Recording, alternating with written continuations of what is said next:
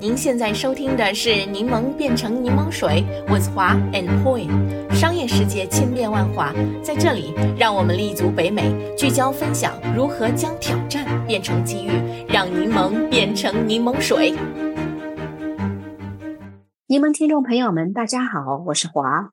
大家好，我是 Poi。Poi，我们在去年春天的时候啊，就曾经专门做了一期播客，那时候呢，就是分享了这个 Lululemon。呃，是怎么样打败了很多其他的竞争对手，包括我们大家很熟悉的，同样也是来自加拿大的这个 Canada Goose，就是加拿大鹅，而被选为北京冬季奥运会加拿大运动员的制服的。而且呢，在那一期节目里面，我们就提到了 Lululemon 在三年前以五亿美元购买了运动健身镜品牌 Mirror，开始呢在健身科技领域也进行投资了。但是啊，时隔仅仅只有三年，最近呢就看到新闻说。Lululemon 已经宣布在今年年底停止销售 Mirror 健身镜的这个硬件产品，公司也不再更新这个课程的内容，转而呢由合作第三方进行提供。他们付费的这个健身 APP 也将转为这个免费。同时呢，由于业务的调整，公司呢就宣布要裁掉一百二十名跟 Mirror 这个品牌有关的这个员工。也许呢是为了这个缓和这个影响啊，Lululemon 同时呢也宣布。他们将与另一家健身运动器材品牌，就是我们大家非常熟悉的，我们的播客曾经也聊过的这个 Peloton 这个品牌，达成了一项五年的合作协议。它的目的呢，就是为现有的用户持续提供内容，并且呢，也好像开始准备要合作推出联名的服饰。那根据这个协议呢，Lululemon 将在这个 Mirror 设备以及这个 Lululemon 现在的 Studio 这个 App 当中加入 Peloton 的课程。付费加入 Lululemon Studio App 的这个用户呢，可以继续享用由这个 Peloton 制作的课程和视频系列。他们的非付费用户呢，也能够在享受到部分的这个 Peloton 提供的这个内容。另外呢，从今年的十月十一号开始啊，Peloton 呢也开始将在它的这个实体店和网店里面呢，开始销售和 Lululemon 联名的服饰。那这两家公司呢，同时还计划呢要举办一些线下的社群活动。因为与这个 Peloton 的合作，Lululemon 呢已经也决定从明年开始呢就停止制作自己的这个健身视频了，并且呢也不会再展示这个其他第三方的内容。嗯，这个新闻挺有意思的。首先啊，Lululemon 在那个疫情期间用五亿美金买了这个 Mirror，然后三年就决定放弃，有点来得快去得也快的感觉啊。我昨天晚上还专门去查了一下，就是当前各大体育用品品牌的这个排名和营业额，排名前两位的呢就是耐克和阿迪了。那么他们的营业额分别是到了三百七十四亿美金和二百三十四亿美金。那排在第二梯队的就是这个 Puma 和那个 Lululemon 了，分别是九十亿美金和八十一亿美金。所以用五个亿的资金去开拓一个新的业务线，从它的体量上来讲，说大不大，说小也不是太小。但是财报特别难看，拖着尾大不掉，着实也是不好向股东交差啊。第二点呢，Lululemon 和那个 Peloton 的这个合作。也确实是挺有意思的，我觉得啊，这两个公司啊，可能都是在收紧这个产品线，那把自己的位置重新摆正，把精力 focus 在自己最擅长的业务部分，我觉得也是一个挺好的改变的。嗯，Poy，我觉得你提到的这两点呢，我觉得都很有意思，也很有兴趣。因此呢，我们在今天的这个节目里啊，我们再次邀请我们播客的这个老朋友了，也就是我们的 regular 嘉宾。加拿大 Equitable Bank 的这个策略经理 Frank 张来和我们一起聊了 Lululemon 的最新的政策。大家通过前几期的这个播客都已经知道了，Frank 呢不仅是金融领域的一个策略师，也是一个非常非常 passionate 的健身达人。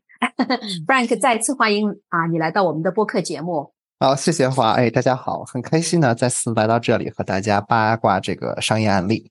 嗯，Frank，首先我想问一下哈，就是你觉得为什么 Lululemon 仅仅三年时间就会如此迅速的、果断的放弃 Mirror 呢？我在录制今天节目之前，还特意把上次我们的那个稿子还拿出来看了一下哈。当时就我们就提到了，像这种跨品类的收购，日后的这个整合就是 integration，包括你如何实现你的这个 revenue synergy 是非常重要的。那么在过去的这个一年半里边，我其实经常的去这个 Lululemon 的门店，没事会逛一逛，我都会看到里边呢，在这个店门口就有一个 Mirror 的这个展示器。上面呢循环播放着各种课程的视频，但是呢却鲜有人问津。而且啊，这个收购案它最终以这个失败收场的这个征兆呢，已经有一段时间了。今年早些时候啊，就有这个传言称，Lululemon 正在为 Mirror 寻找买家。那此外呢，它也反映了就是这个互联健身或者科技健身 （Connected Health） 的这个当前的行业状态。自从这个世界各国的这个 COVID-19 的这个限制取消后呢，那些依赖优质硬件和这个昂贵月费的互联网健身公司就很难重新站稳脚跟。比如说，另外两家公司哈，比较小的，一个叫 Tono，一个是 Hydro。那这两个都是跑步机啊，也是这种智能单车的这种公司。他们在今年年初呢就进行了裁员。与此同时呢，这个新闻的另一个主角就是 Peloton，它本身也是这个深陷泥沼。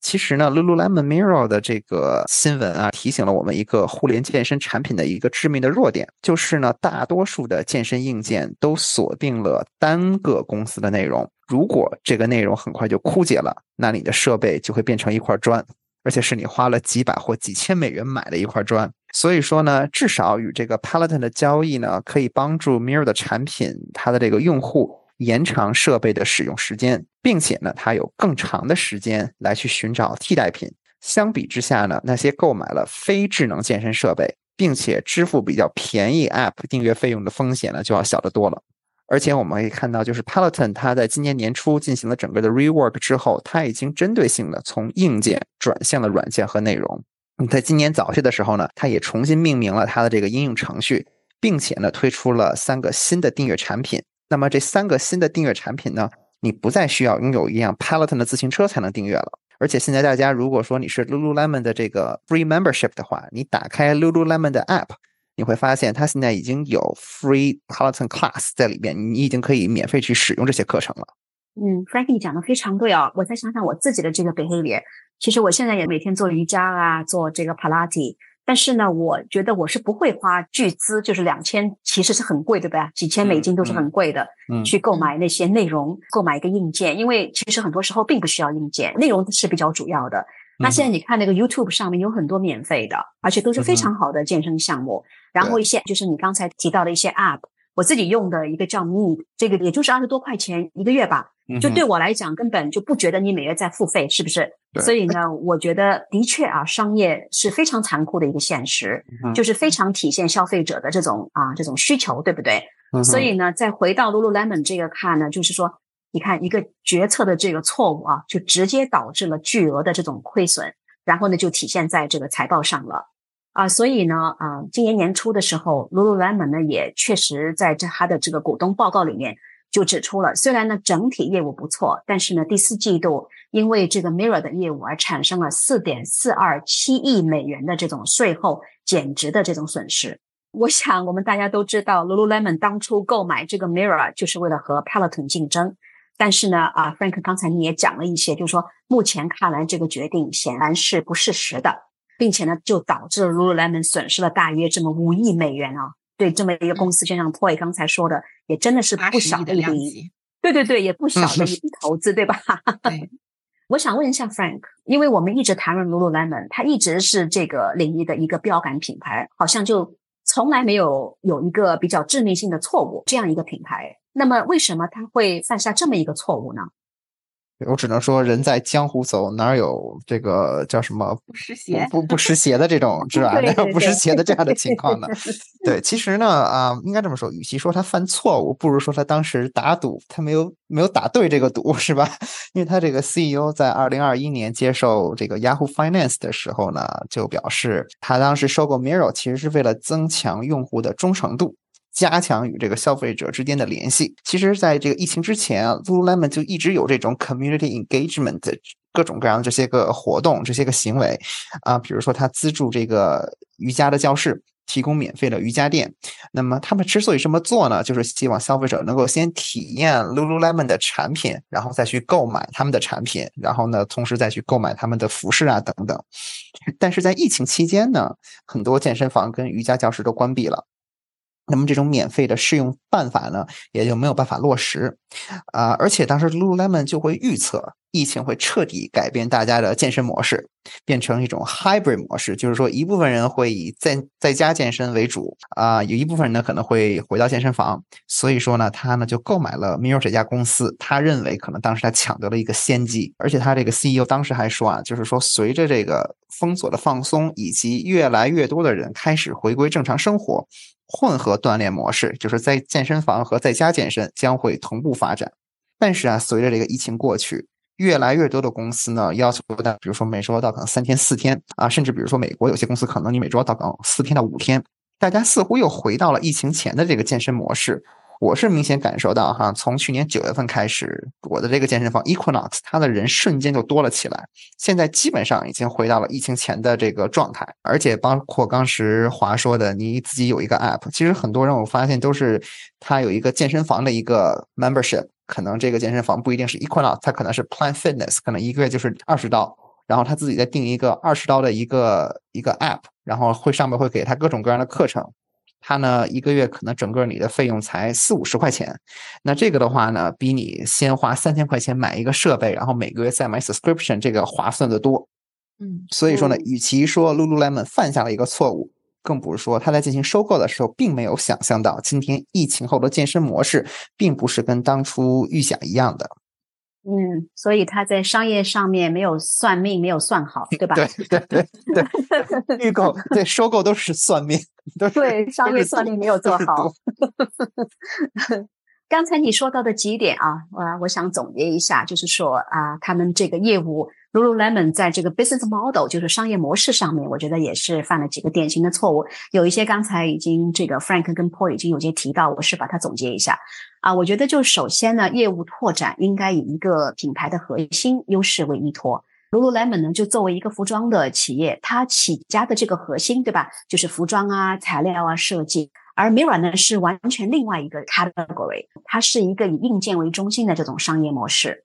我觉得呢，Lululemon 当初的想法啊，就是觉得收购这个 Mirror 可以构建一个完整的健身场景，让 Lululemon 的这个衣服和 Mirror 融合在同一场景中。那通过这个场景呢，就可以促进产品的销售。但是呢，我们觉得理想是很好的，现实却是非常残酷的。虽然 Mirror 呢也是跟健身有关，而且呢似乎好像在同一个领域，但是呢，这是对一个健身的内容。硬件、互联网运营三个方面都是有极大考验的想法，而这些呢，并不是 Lululemon 的绝对优势，他们的优势可能就是在这个服装领域跟 marketing 营销领域。所以呢，如果仅仅是评估两个业务的这个目标受众群相同，就认为这是一个可行的项目的话，我觉得是远远不够的。第二个呢，就是我们刚才也强调过好多次了，上马一个新的项目，尤其是一个并不熟悉的领域的项目，也许应该从小入手。上来了就是大手笔的这个无意的这样投入啊，并没有真正能够测试好用户的这种市场反馈，就开始大张旗鼓的铺开，其实呢就是一件比较危险的事情啊。尤其呢是像 Mirror 这种硬件的设备，属于这种重资产的投入，对吧？适合开发一个受欢迎的课程或者开发一个新款式的服装，是完全不同级别的这种挑战。就像 Frank 你刚才说了，如果内容枯竭的话，这个设备就跟买了一块砖一样。Mirror 的问题是呢，如果里面的这个内容没有了，那么消费者就会感到非常的不值得。那一百块钱呢可以买一年镜子，但是呢，你如果买 Mirror 的话啊，却要花上这个两千块美金啊，去买一个健身的镜子，而且呢，每月还要继续的收费。所以呢，这种参与门槛呢越高，消费的人群就像一个漏斗一样的会急剧的下降。就算呢有再多的这种关注度，最后呢能够产生这种实际购买行为的消费者，其实会变得越来越少的。如果我们假设当初这个 Mirror 的设计硬件呢不是一面镜子，而是一个可以加载在这个电视啊、手机啊、平板上的感应器，啊，哪怕就像 Nintendo Switch 一样啊，只是多加一个健身环，方便携带，售价呢又比较低，相信这个应用会比现在的这个人群会广的很多很多了。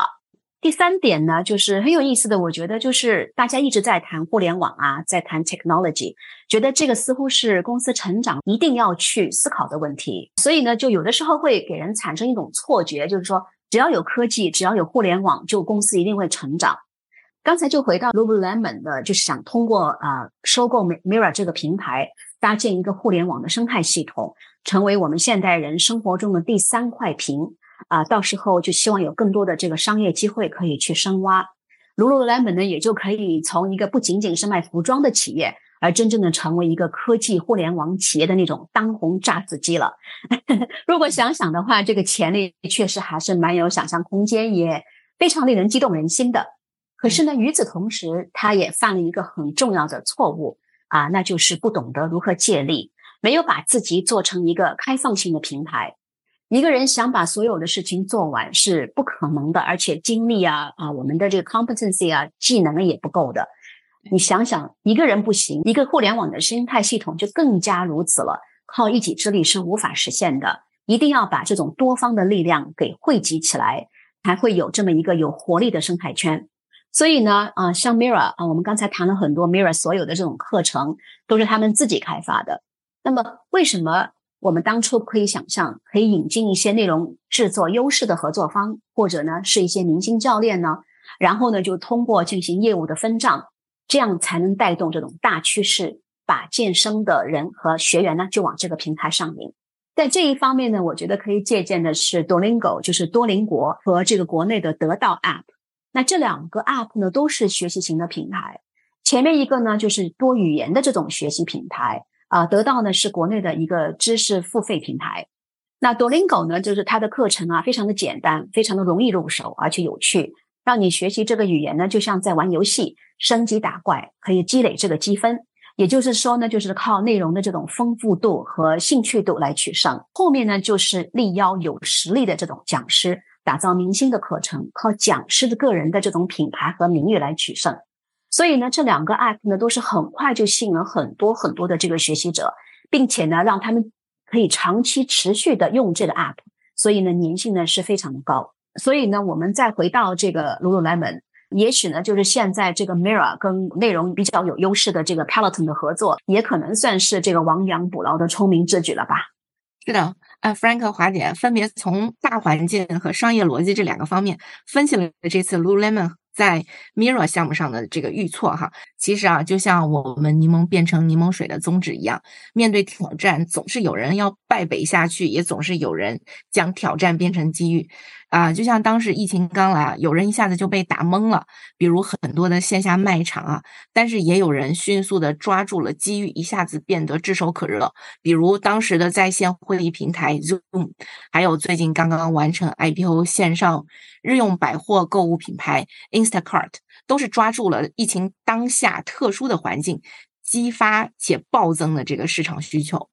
那 Instacart 这家公司啊，我想再多说一句哈。上市之前啊，很多华尔街的投行，包括摩根大通、还有高盛等等，似乎都非常看好 Instacart。但是呢，它在九月份上市之后却表现平平。那在十月二十号收盘的价格是二十五块五毛七美金，低于当初 IPO 的三十元美金的这个价格啊，其实就是破发了嘛。那 Frank，你觉得为什么像 Instacart？这个在疫情期间火红的品牌，在疫情之后反而受到如此大的挑战呢？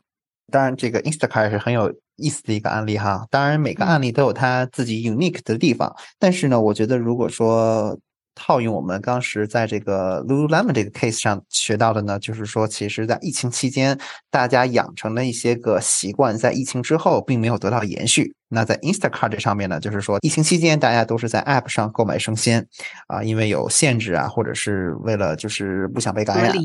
对对对。然后，但是呢，在疫情之后的话呢，大家还是更偏好自己亲自去超市买东西。还有一个呢，就是要看一下，就是 Instacart 和它的这个 alternative，就是你亲自去超市买东西，你的这个成本是什么样子的，是吧？Instacart 上的产品呢，比超市要贵，并且呢，选项并没有很多，外加还有运输费等等，让大家觉得呢，还不如去家门口超市呢。但相比之下呢，如果你去看这个。国内的一些个情况哈，很多的大型的连锁超市，比如说像家乐福啊，他们在这个外资撤离之后，完全是由中国本土的这个资本进行管理，但是呢，他们并没有进行这个供应链的现代化，导致呢，他们被很多这种网上 grocery 的这些个品牌呢打的是落花流水。嗯，就让我想起比尔盖茨说的：“微软离破产永远只有十八个月。”我在想，Instacart 在它特别跑火的时候，是否有意识到说这只是一个短暂的时间窗口，是一个在特定的历史环境下，嗯，就是把竞争对手的武器都收走了，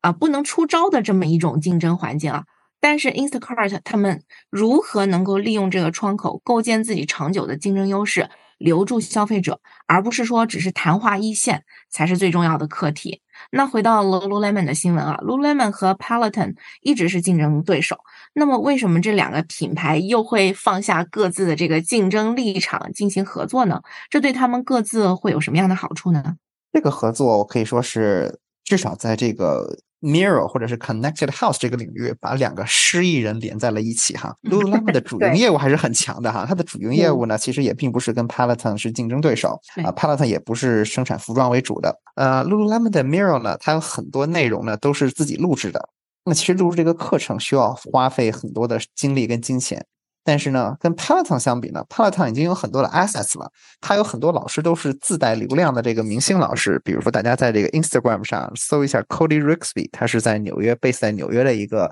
叫 Spin Class 的一个老师哈。他的这个 meme 在 Instagram 上能够搜出一大把来。那你有了这个 partnership，Lululemon 其实就不需要再花费精力跟金钱去制作课程了，是吧？你不需要去准备 studio 招聘老师，还要做跟这个你的 app 跟你设备的整合等等。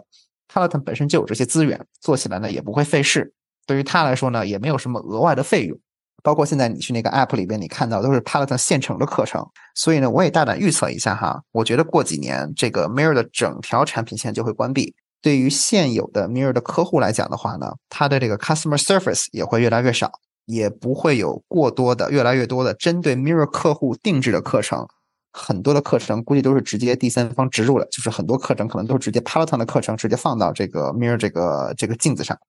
嗯，我觉得如果 Lululemon 一开始就是这个思路的话，Mirror 也许就不会到今天这个地步了。那么 Frank，你觉得 Lululemon 啊，我们说了很多，它的 core business 并不是这个做健身领域的，像 Mirror 这样镜子的，还有内容的业务，它更多的还是在这个服装行业里面。所以呢，你觉得他们放弃这个 Mirror，然后三年就烧得了五亿美元之后，你觉得公司未来应该把它的这个战略重点放在什么地方呢？嗯，我觉得重点还是要放在主营业务上。啊，还是那句话，虽然说这个收购案并不是很成功，但是呢，总体来讲，Lululemon 的股票表现还是很亮眼的。它跟一年前比呢，上涨了百分之二十五。说明市场的投资人对于 Lululemon 这家公司还是很有信心的。Lululemon 之所以股票表现高于行业的其他公司呢，主要原因还是因为它的这个服装类的这个销售额仍然以两位数增长，并且呢，在今年的这个第二季度呢，打破了这个华尔街的预期。那么，其实，在过去的一年半里面，发现 Lululemon 呢，它不仅仅是有这个运动的服装，它呢也开发了很多休闲类的服装。其实也是抓住了一个 trend，就是在疫情之后，就算大家回到办公室，大家也不会穿着这种很传统的 business tie，他可能会穿的比较的 casual，或者是 business casual。那 Lululemon 其实在过去的一年里边，它其实开发了很多很多这类的休闲类的服装。那它的表现呢，其实也是在某种程度上牺牲了其他传统服装公司为代价的。所以我觉得 Lululemon 接下来的重点呢，它呢会是放在服装业务上面。嗯，收心，做自己最擅长的事情，我觉得这样挺好的哈。啊，我们会发现啊，很多公司，特别是上市公司，往往介于股东的这个压力啊，通常都会把公司并购作为一个长期的成长战略。但是并购的学问是非常深奥的，真正成功的案例其实并不多见啊。我们在过去的播客节目里呢，也曾经分享过联合利华收购 DTC 品牌 Dollar Shave Club 的案例哈。那么 Frank，你觉得公司在并购的时候应该尽量避免哪些问题呢？是哈，我最近其实也参与了我们公司的一个收购案。那其实，在决定收购企业之前呢，要考虑一下这个公司这个收购案。是不是与我这个长期的发展战略是相关的？这个公司的财务状况是什么样子的？未来五年的 P&L 是什么样子的？那其实说实话，做 P&L 的时候呢，很多大家都说你这个 P&L 掺水，所以说你非常了解这个 P&L 的假设有哪些，是不是经得起 pressure test？那我们做做收购的时候呢，经常问自己一个问题，就是 What needs to be true for this deal to work for us？那 Lululemon 这个收购案最大的假设呢，就是消费者行为会在疫情之后发生变化。但如果说他能够提早注意到这个行为并没有大的改变，那是不是他也可以提前转手卖掉，或者说进行一些个 cost 的一些个精简？